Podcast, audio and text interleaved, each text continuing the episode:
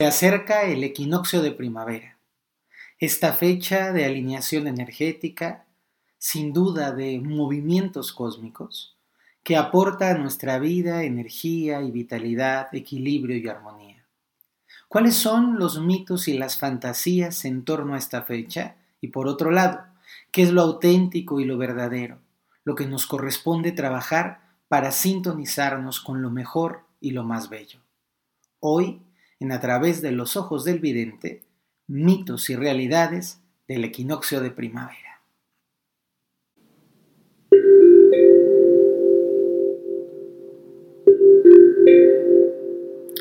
Más allá del mundo visible hay un mundo extraordinario, una realidad de energía y vibración, un espacio sagrado, espiritual y mágico.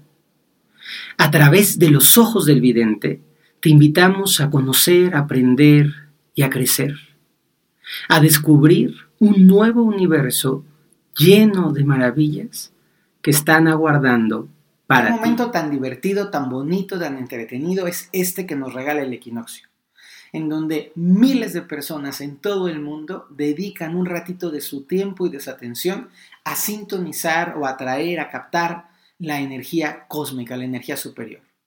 Es importante que el día de hoy sepas que voy a desmitificar esas leyendas urbanas, muchas de las cuales tú has escuchado y que no tienen ninguna relación ni con la energía ni con la fecha, pero por otro lado te voy a aportar a través de los ojos del vidente cuáles rituales o prácticas pueden ayudar a potenciar tu resonancia y tu magnetización en estas fechas tan importantes. Vamos a empezar por definir qué es un equinoccio. Pues el equinoccio es el reequilibrio entre la luz y la oscuridad. Recordamos que en el solsticio de invierno la oscuridad vence a la luz, entonces hay un tiempo en donde hay más noche que día, más horas de penumbras o de oscuridad que horas de luz.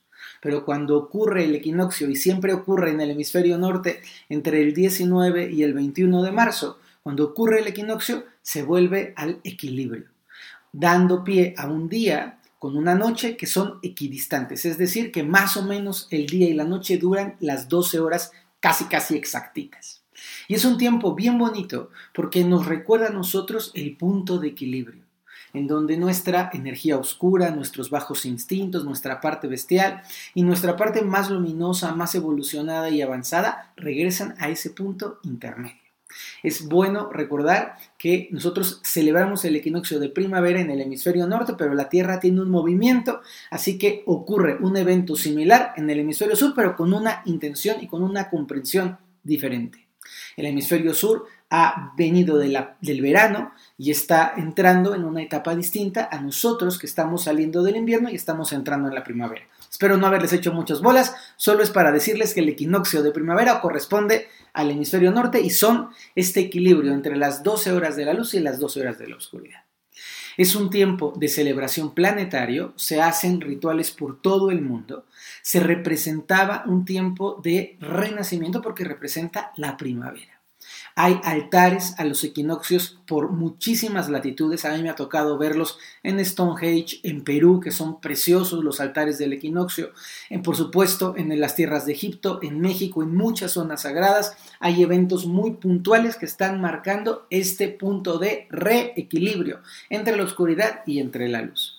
Me importa muchísimo ahorita que pienso en Perú, que no se me pase agradecerles a todos ustedes que nos escuchan en el sur de América. Hay un montón de gente linda a la que le mandamos besos en Argentina, en Chile, en Colombia, en Perú, en Venezuela, que nos escriben muy a menudo gente de Ecuador también, personas que están escuchando y compartiendo a través de los ojos del vidente de habla hispana en todos los Estados Unidos y Canadá, que se los agradecemos, y a la gente de Europa, por supuesto a la gente de México, porque es un gran motivador que esto siga creciendo, que se siga expandiendo. Así es que por favor compartan, suscríbanse, pongan las campanitas para que estén en aviso y hoy vamos a enfocarnos y vamos a entrar en los mitos y las verdades del equinoccio. Como les contaba, es este punto de reequilibrio cósmico, pero hay un montón de prácticas que son incorrectas. Por ejemplo, esta idea de que hay que subir a las pirámides para captar energía, híjole, les tengo una mala noticia. La energía está todo el tiempo flotando. Hay momentos en donde la energía está balanceada o donde hay más oscuridad o donde hay más luz. El equinoccio no es un tiempo en donde hay más energía, entre comillas digo más energía, es un tiempo en donde la energía se equilibra. Y subir a las pirámides como un choncho sin conciencia, como un puerquito entrando en un lodazal, no nos va a subir nada de energía, solo va a ensuciar a las pirámides. Porque muchísima gente que sube a las pirámides descarga su energía nociva, pero no sabe cómo transmutarla y dejan las pirámides hechas un cochinero. Me ha tocado ver muchas veces gente que sube y baja de las pirámides y yo no les quiero platicar la cantidad de mugre que están arrastrando, como trapo sucio en cocina, así. Las malas víveras de uno se le pegan al otro, sube el que sigue, dejan un batidillo, las pobres pirámides están intoxicadas de tanta energía nociva. Es un tiempo bien delicado porque a veces tú vas con tu energía más o menos a una pirámide y terminas descargando lo bueno siendo absorbido por energía fea y más descuajaringado de lo que subiste. Por lo tanto, yo no recomiendo subir a las pirámides a menos que las pirámides estén limpias y limpias después de que han subido 600, 700, 800 personas, segurito no van a estar. O eres de los primeritos 50 en subir o mejor ve otro día en donde la energía esté más balanceadita, más equilibradita. Segunda mito o leyenda popular que es que es muy común. El blanco nos carga de energía. Entonces, si te vistes de blanco y vas a la pirámide te vas a cargar energía, no, señores. El blanco es un color que representa el respeto, no la carga. Para absorber energía, y esto lo pueden ver en teoría del color, el color útil para chupar energía es el negro. El negro traga la luz, absorbe los colores, el blanco refleja todos los colores. Entonces, si tú te vistes de blanco para cargar de energía, mm, estás equivocado, tendría que ser de negro. Pero si te vistes de blanco como una señal de respeto, como una señal de balance, de pureza, en el chamanismo ocupamos el blanco como un símbolo de impecabilidad, de estoy vestido de blanco afuera porque mis emociones y mis pensamientos también son blancos adentro. Entonces, atención y cuidadito, el blanco es respeto, absorber energías de negro, pero no siempre nos tenemos que vestir de negro, también podemos ir a una ceremonia, a un ritual de blanco, a compartir, a extender, a expandir la buena vibra con toda la gente. Tercer mito que quiero de una vez tirar de los equinoccios. En el equinoccio el amor se mejora. No, señores, el amor se mejora con la comunicación, con el cariño, con el respeto, con la atención, con el cuidado. No se mejora por una fecha. Si tú tienes una relación de pareja pésima, no porque te vas a subir a la pirámide, cuando regrese a tu casa se va a componer la relación de pareja. Estos mitos a mí me gusta mucho tirarlos porque creo que hay una parte bien diametralmente opuesta entre la espiritualidad plástica y chafita de hago lo que hace la borregada y actúo como manada y entonces porque dicen por ahí voy y hago cosas a la espiritualidad consciente y responsable en donde sí, claro, que se pueden hacer cosas padrísimas en el equinoccio, pero siempre desde la conciencia, desde la atención, desde el sentido de equilibrio. Un, dato que me, que, me, que me gusta mucho y que quiero recalcarte a ti es, en nuestro tiempo hemos perdido como humanidad la conciencia de los lugares sagrados. Hoy hay gente que entra en una mezquita o en una sinagoga con shorts y con este demasiado descubierto, que entran de una manera muy haciendo ruido, de una manera irrespetuosa, con una cámara por delante, olvidándonos de que estamos entrando en un lugar sagrado. Las pirámides y los círculos de piedra, los santuarios, las zonas de adoración ancestral son lugares de respeto. Y la mayoría de nosotros no lo recordamos. Entonces, no tiene ningún caso que tú vayas con una grabadora, estés escuchando un reggaetón y que te subas a la pirámide echándote un churro de marihuana en la inconsciencia completa, viniendo crudo de una fiesta para echarte relajo con, y, y quieras subir cargado de energía. Eso no debe de ocurrir y no es correcto tienes que hacerte consciente que hoy en México, desafortunadamente, y en muchas partes del mundo, mucha gente que no tiene los méritos energéticos adecuados sube a las pirámides, entra en los templos, se, entre comillas, carga o se nutre de energía, pero no tiene ni tantito ápice de lo que eso significa. En el pasado, los templos estaban dedicados solamente para gente iniciada. En las pirámides, en nuestro México lindo, en, las zonas sagradas en Perú, que conozco muy bien, en algunos lugares tales como Stonehenge o, o Aberbury, hay un lugar en donde los sacerdotes y la gente de una preparación evolutiva entraba a los espacios sagrados y el pueblo, la gente común estaba afuera. en nuestras zonas arqueológicas en México, Guatemala, Honduras, El Salvador, eran los sacerdotes los que ascendían a las pirámides y el pueblo estaba debajo. Porque para poder entrar en un lugar sagrado tienes que tener una vibración energética, una llave de combinación. No se trata solo de que tu cuerpo avance en la zona sagrada, sino de que tu energía se sintonice, se haga amiguita de la vibración y entonces sí puedes entrar en la zona sagrada. Entonces, si tú me dices, ¿qué vale más, Fer? 500 personas dormidas en la, en la fiesta total, en la jarra, arriba de la pirámide, o una persona consciente que se ha purificado, que se ha limpiado el cuerpo, las emociones y la mente para ascender a la pirámide, sin duda alguna la respuesta es una preparada vale más que 500 o 600, 800 o 1000 personas dormidas.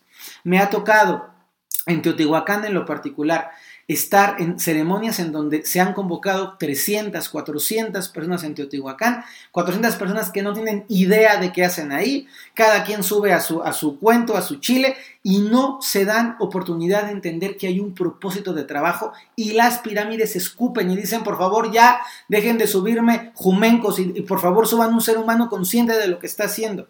Me ha tocado observar en templos en Japón o en templos maoris en Nueva Zelanda cómo los templos están hartos de turistas y ya no quieren recibir a nadie más porque solo van a ensuciar la energía. Entonces, a ti que me escuchas, que tienes esta hambre de aprender una espiritualidad auténtica y consciente, te pido que cada que vayas a un lugar sagrado, tomes con responsabilidad que estás entrando en un espacio de una frecuencia luminosa.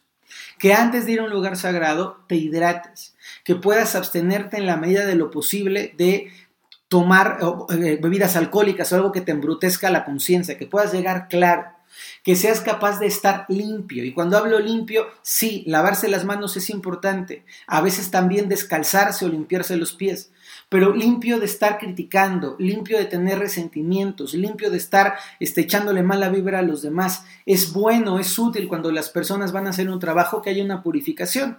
Hay purificaciones muy complejas y muy bonitas como los baños de temazcal y otras purificaciones que tú puedes hacer de abstenerte de comer ciertas cosas en algunos momentos y en algunas circunstancias particulares de no tener relaciones íntimas antes de visitar la zona sagrada, de llevar una vestimenta apropiada. Y cuando hablo vestimenta apropiada, no es de blanco, ¿eh? Yo muchas veces peleo, ¿de qué te sirve vestirte todo de blanco si tienes la mente llena de cosas grises y negras? ¿De qué te sirve ponerte un cinto rojo que tienen un sentido simbólico cuando se ocupan en verdad si el cinto rojo se lo robaste a alguien que conociste en el camión? ¿De qué te sirve ir vestido con plumas y penachos y piedras preciosas si tu corazón está hecho una, una tristeza? si estás en un caos profundo, si vives lleno de ira, lleno de rabia. Entonces hay que purificarnos y llegar a los lugares con respeto y siempre, siempre pedir permiso. Por lo tanto, si tú tienes conciencia, respeto, purificación y quieres ir a una zona sagrada, bien, bien ido. Pero hazlo tempranito antes de que se vuelva un cochinero de energía. También es importante que recuerden, no siempre la zona sagrada, lo más alto o lo más vistoso o lo más brillante es lo más sagrado. En las zonas sagradas hay espacios, hay pequeños altares, a veces un poquito escondidos, que tienen gran frecuencia, que tienen gran vibración y que tienen gran devoción. Para que lo sepan, la mayoría de los chamanes nunca vamos a las zonas sagradas a donde está el turismo, siempre buscamos lugarcitos más pequeños, un poquito allá en las orillitas, que tienen mucha más energía limpia, porque los espíritus, las fuerzas que habitan en las zonas sagradas, se van huyendo de la multitud. Es como si de pronto alguien que quiere tocar un concierto este, de, violín entra en un mercado y el mercado hace ruido y la persona se va. Las fuerzas se mueven para poder habitar en lugares un poquito más puros o en horarios más puros. Por eso nunca será lo mismo estar en una zona sagrada a las 3 de la tarde después de comerte unas gorditas y unas garnachas que llegar a la zona sagrada al amanecer o tener la posibilidad de estar en la zona sagrada al atardecer cuando la energía está bajando o de noche. Que aquí les voy a contar que de pronto podemos hacer algunas experiencias en donde recorremos zonas sagradas en la oscuridad, en la noche, no en la oscuridad por lo malo, en la oscuridad por el silencio. Porque así como pasa en la selva, en África, hay, en las sabanas africanas, perdón, hay animales que solo salen de noche, pues igual, hay fuerzas espirituales que solo salen de noche porque ya no hay gente que les esté enchinchando ni enredando en el entorno. Ahora, ¿qué sí podemos hacer en los días del equinoccio o en los días previos del equinoccio? Este año entra el día 20 de marzo.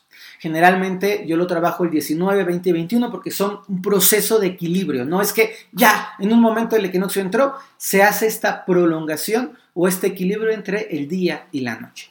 Entonces, ¿qué sí se puede hacer? Primero, bien importante y bien bonito, cargar agua con el equinoccio consíguete una botella de cristal azul, es importante que sea de vidrio azul, preferentemente no pintado, preferentemente que el vidrio sea azul. Hay algunas botellas incluso de agua mineral azulitas que yo de repente colecciono para poderlas tener y tenlas al sol, sí señores, al sol.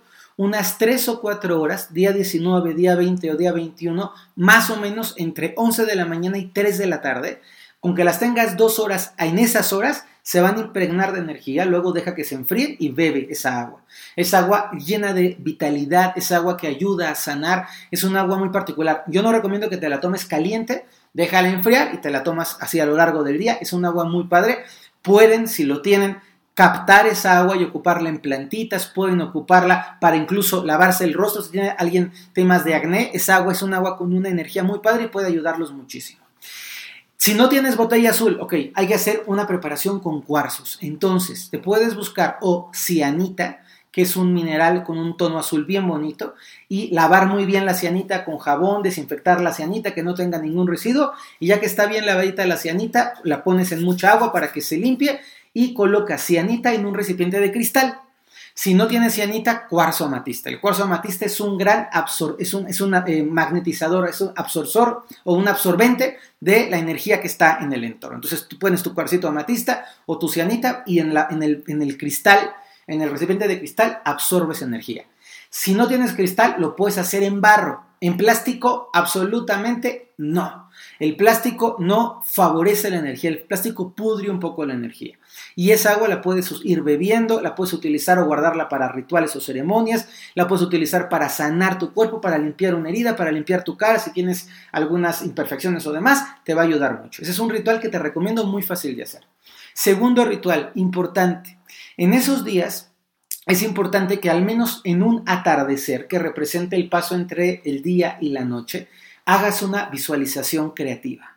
¿A qué me refiero? Pues en el atardecer cierras tus ojitos, visualizas en tu mente muy grande lo que tú quieres que nazca porque viene la primavera. Entonces, todo aquello que tú quieres que florezca, los proyectos nuevos, las relaciones nuevas, lo que traes ahí planeando, lo que quieres ya que salga a la luz y que dé frutos, todas esas cosas hay que visualizarlas en uno de estos tres días al atardecer. Bien importante porque son días de muchísimo equilibrio en donde la energía está muy abierta. Lo puedes hacer en tu casa, sin demasiado ruido, hacerlo de una manera tranquilita, regálate una media horita para poder hacerlo bien.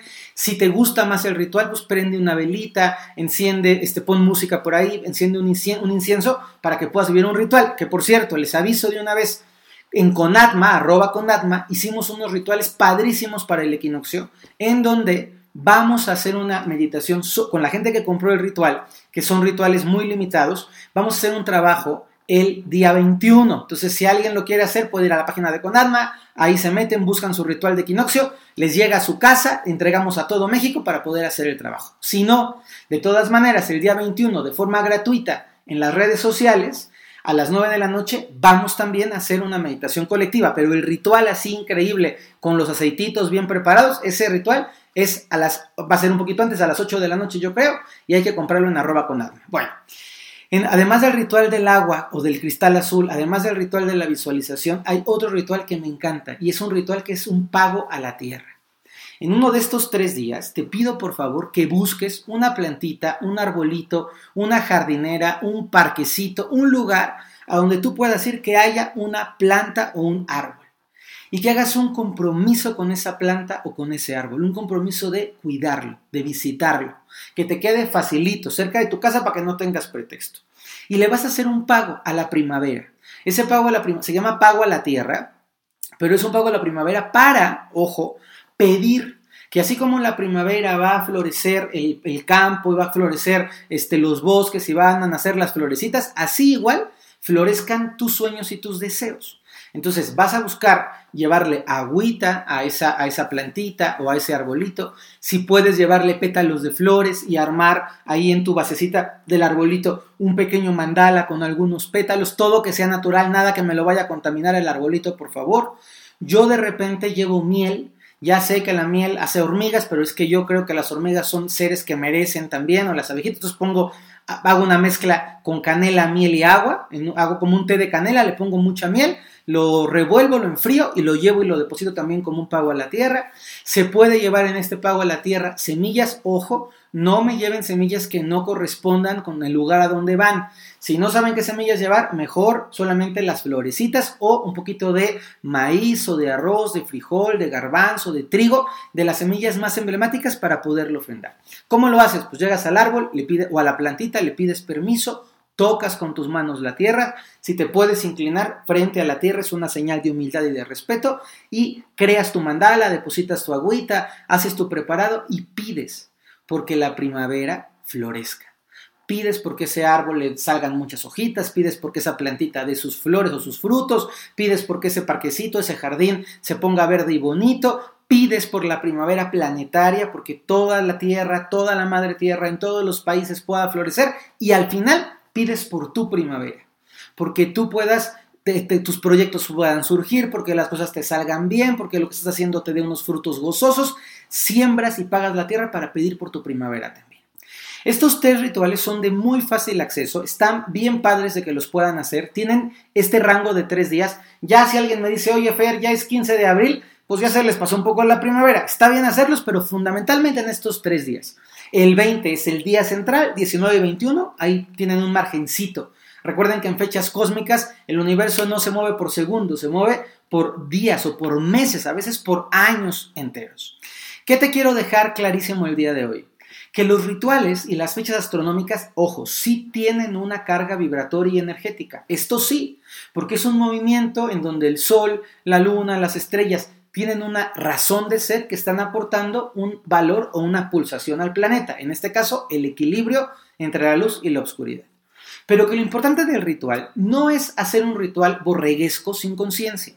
No es seguir a la multitud, a lo que la multitud hace, sino hacerte consciente de lo que te toca hacer a ti. A veces, querida o querido amigo que me escuchas, a veces el ritual más profundo, más sagrado, más transformador es encender una pequeña velita con tu corazón en paz. A veces el ritual más profundo es poder beber un vaso de agua en gratitud para purificarte. A veces el ritual más elaborado, más complejo, es sentarte en paz a armonizar tu pensamiento, tu cuerpo y tu corazón.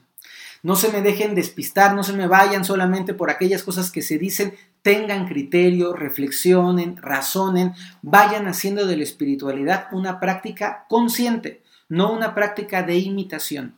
Al final, por lo menos a mí, a Ferbroca, me encanta tener alumnos y seguidores que son personas conscientes, que quieren construir una espiritualidad y no cotorritos que repiten lo que yo digo por nomás porque sí. Para terminar esta transmisión, que les pido mucho, mucho y compartanla, tenemos que crecer y expandir. Y yo sé que me dicen, Fer, es que lo pides, lo pido porque hay un montón de ustedes que lo escuchan y no se suscriben y no comparten. Si todos los que escuchan comparten y se suscriben, crecemos. Y si crecemos tenemos más intención y más fuerza para compartir. Quiero terminar esta transmisión regalándoles una afirmación, invitándolos el 21, ya sea a comprar el ritual de Conatma o a recibir la transmisión en vivo, o las dos cosas, ¿por qué no? El día 21 van a ser, hay que pedir los rituales ya, si viven en México hay que pedirlos de una vez para que les pueda llegar con tiempo. Termino con una afirmación, con una afirmación que te regalo para la primavera. Y la afirmación dice así, en la primavera todo florece. Mis sueños, mis deseos, mis ideales y el bien superior florecen a cada paso. Hecho está, hecho está, hecho está. Que todo sea lindo, que nos podamos abrazar en el amor, que podamos disfrutar del olor de las flores, que centremos nuestra atención en lo que queremos que llegue y no se pierda nuestro próximo podcast en donde no sé si de contarles o no contarles sobre qué voy a hablar, bueno, se las voy a, se las voy a platicar de una vez, en donde voy a hablar sobre el suicidio, sobre cómo el, tanto para la gente que se queda como para la gente que se suicida, mayores o niños, está relacionado con un mensaje del alma y tenemos que aprender a mirarlo a través de los ojos del vidente. Les mando un grandísimo abrazo, que les vaya muy bonito y que tengamos todos una primavera floreciente, florecida, armoniosa y saludable. Bendiciones, bye bye. Que tu mirada se expanda y que contemples lo que te llene de más amor, lo que sea más bonito para ti.